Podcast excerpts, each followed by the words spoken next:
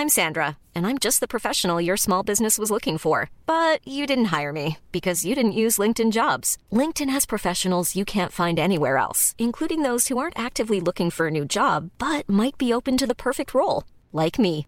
In a given month, over 70% of LinkedIn users don't visit other leading job sites. So if you're not looking on LinkedIn, you'll miss out on great candidates like Sandra. Start hiring professionals like a professional. Post your free job on linkedin.com/people today. Vámonos a, con Ramón Celaya Gamboa. Él es abogado penalista, especialista en inteligencia y procesos de seguridad. Maestro, te saludo con gusto. ¿Cómo has estado? Buenas tardes, Javier. Eh, muy bien, muchas gracias. Oye, a ver, sé que tienes la película de todo esto. Cuéntame qué, qué piensas de esto y qué definición tienes de lo que pasó en casa de Berta Luján y de Arturo, y de Arturo Alcalde. Bueno, cuando vemos estos hechos, no podemos eh, conceptualizarlos. ¿Sí me escuchas? Perfectamente, perfectamente, Ramón. Ok, cuando vemos estos hechos no podemos conceptualizarlos si no es bajo, bajo el espionaje. Sí. Eh, el espionaje normalmente en México ha, ha sido una de las técnicas más oscuras y más perversas que ha utilizado el gobierno en turno a través de sus fuerzas de seguridad, de sus cuerpos policíacos. Entonces, en este caso es interesante porque no pareciera que se trata de una intervención telefónica, pareciera más que estamos ante el hecho de, de, lo que se conocen como los micrófonos, que se colocan en oficinas, se colocan en domicilios, para poder finalmente realizar actividades de espionaje.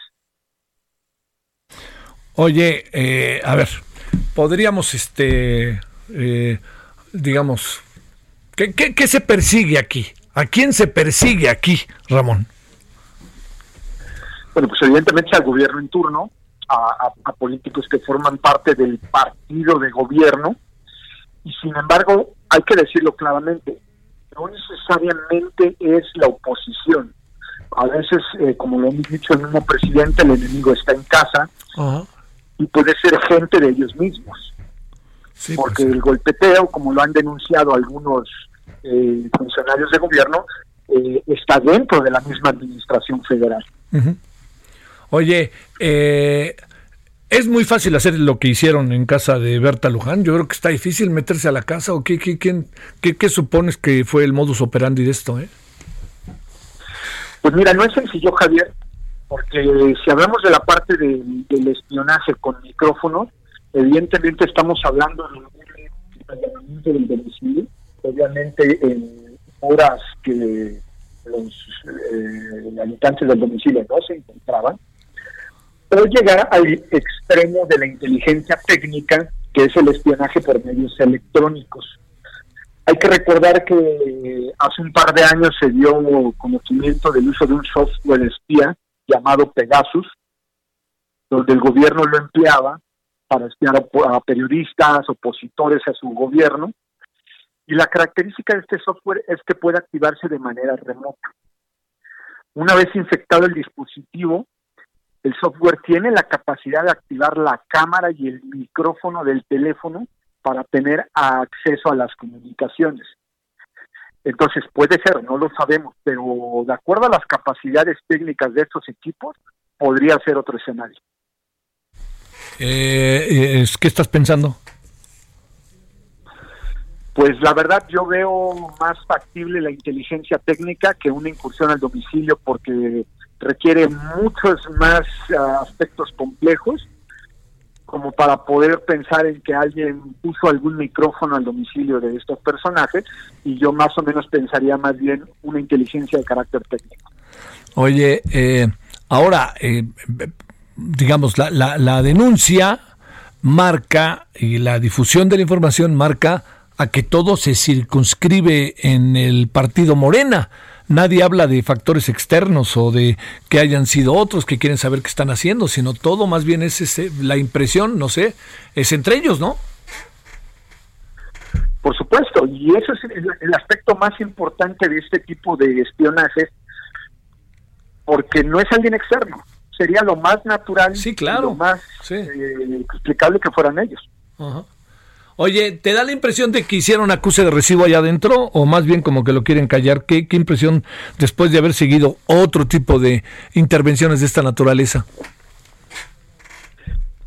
Fíjate que aquí, Javier, yo lo veo y sería la parte más grave como la normalización del espionaje en México. Ah, mira. Ha sido tan común y tan recurrente en nuestro país este tipo de actos que cuando algún personaje es víctima de espionaje, ya no le da la importancia y la seriedad que debería de tener. En realidad yo, yo ni siquiera pienso que podrían estarlo minimizando, más bien pienso que ya piensan que es normal, porque desde hace muchos años estamos acostumbrados a la filtración de audios, a la filtración de intervención de comunicaciones privadas y de videos, ¿no? Ahora de los videoescándalos. El, el, asunto está, tenemos normas legales claramente establecidas al respecto. ¿Qué tendría que pasarle si descubren mañana quién fue? A esa persona que lo hizo, ¿qué le tendría que pasar legalmente? Esto es un delito, está previsto en el Código Penal Federal y en la mayoría de los códigos penales locales. Tendría que, que iniciarse la carpeta de investigación y bueno, estamos hablando de una pena de prisión elevada, pero desgraciadamente lo que impera en todos los casos de espionaje ha sido la impunidad, excepto uno o dos casos cuando fueron detenidos en flagrancia en lo que se denominan casas de seguridad, todos los demás casos no tenemos a nadie en prisión porque es muy difícil saber de dónde viene este tipo de intervenciones. En este caso está muy difícil saber de dónde vino o, qué piensas, porque digamos, me da la impresión de que todo se circunscribe a una casa, ¿no? O sea, debe de haber quién entra, quién sale, o puede hacerse a control remoto vía telefónica, o está tan sofisticado el asunto, este Ramón. Sí, y eso es lo difícil, Javier. Que estos equipos tecnológicos como Pegasus y otros nombres que han cambiado, que la mayor parte de los equipos provienen de Israel, de Francia y de Estados Unidos, pero el grueso es Israel, tienen la capacidad de actuar de manera remota. Y el que está operando este tipo de equipos puede estar en una dependencia gubernamental o algunos de los privados que ilegalmente obtuvieron alguno de estos equipos porque si recuerdas la información que públicamente se dio a conocer cuando Pegasus se dio el, escándalo en los medios de comunicación, eh, pues de gobierno era la PGR, Defensa Marina y el CISEN, el ahora llamado Centro Nacional de Inteligencia. Y cuando cambió la administración federal, no, no tenemos ninguna noticia de que se hayan deshecho de este tipo de equipos. Es decir, la teoría nos dice que los equipos de intervención siguen en las dependencias de seguridad, que, que, de acuerdo a la ley únicamente se pueden ocupar estos equipos bajo una autorización de un juez. Oye, a ver, este, eh, para decirlo claro, las cosas siguen igual. Pues sí, y eso es lo, más lamentable, porque una de las banderas del actual presidente fue de que el tema del espionaje y el uso político del CISEN como aparato de inteligencia del Estado mexicano iba a terminar. Y no sabemos, no sabemos, pero aquí nada más hay dos opciones, Javier. Este espionaje es al interior del gobierno, es decir, dependencias de seguridad que lo están haciendo, o algún actor externo, pero lo veo difícil por la complejidad que se requiere para tener un equipo de esta naturaleza. Sí, pues. Bueno, este, oye, eh, te pregunto en términos de tu experiencia, ¿proliferan, proliferan este tipo de intervenciones? Por la experiencia que yo tengo y por lo que hemos visto en los medios de comunicación, han proliferado y siguen proliferando. Es decir, hay más equipos o actos de intervención de los que nos podríamos imaginar. Híjole, híjole, híjole, híjole.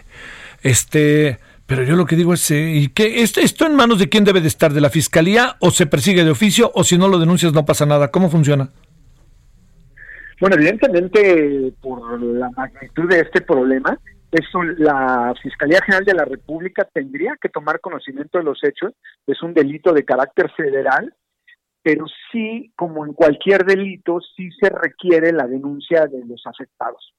Y normalmente los afectados no quieren presentar la denuncia. Y eso es algo, Javier, que nos tendría que poner eh, dudas y ponernos a analizar por qué alguien que fue víctima de espionaje telefónico no quiere denunciar.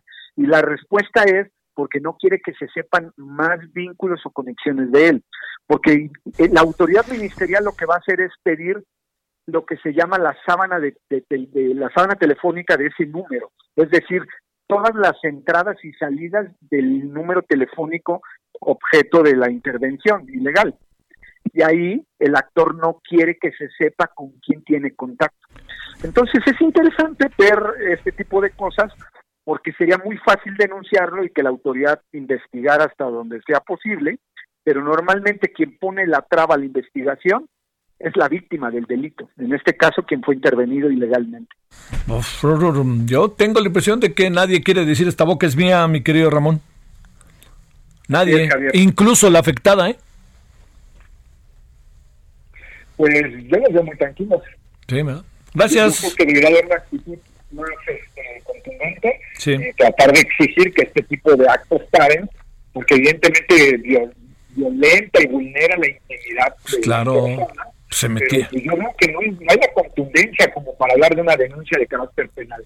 Eso nos hace pensar cosas feas, este, o cosas chuecas, o, o a ver, a saber que se andan cuidando entre ellos, ¿no? Así se llevan, también diría por ahí alguien. Maestro, gracias. Muchas gracias, Javier, como siempre es un gusto. El gusto es mío. El maestro Ramón Celaya Gamboa, abogado penalista, especialista en inteligencia y procesos de seguridad.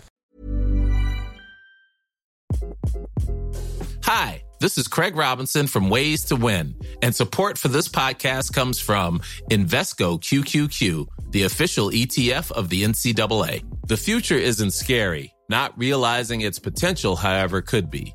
Just like on the recruiting trail, I've seen potential come in many forms as a coach. Learn more at Invesco.com slash QQQ. Let's rethink possibility. Invesco Distributors, Inc.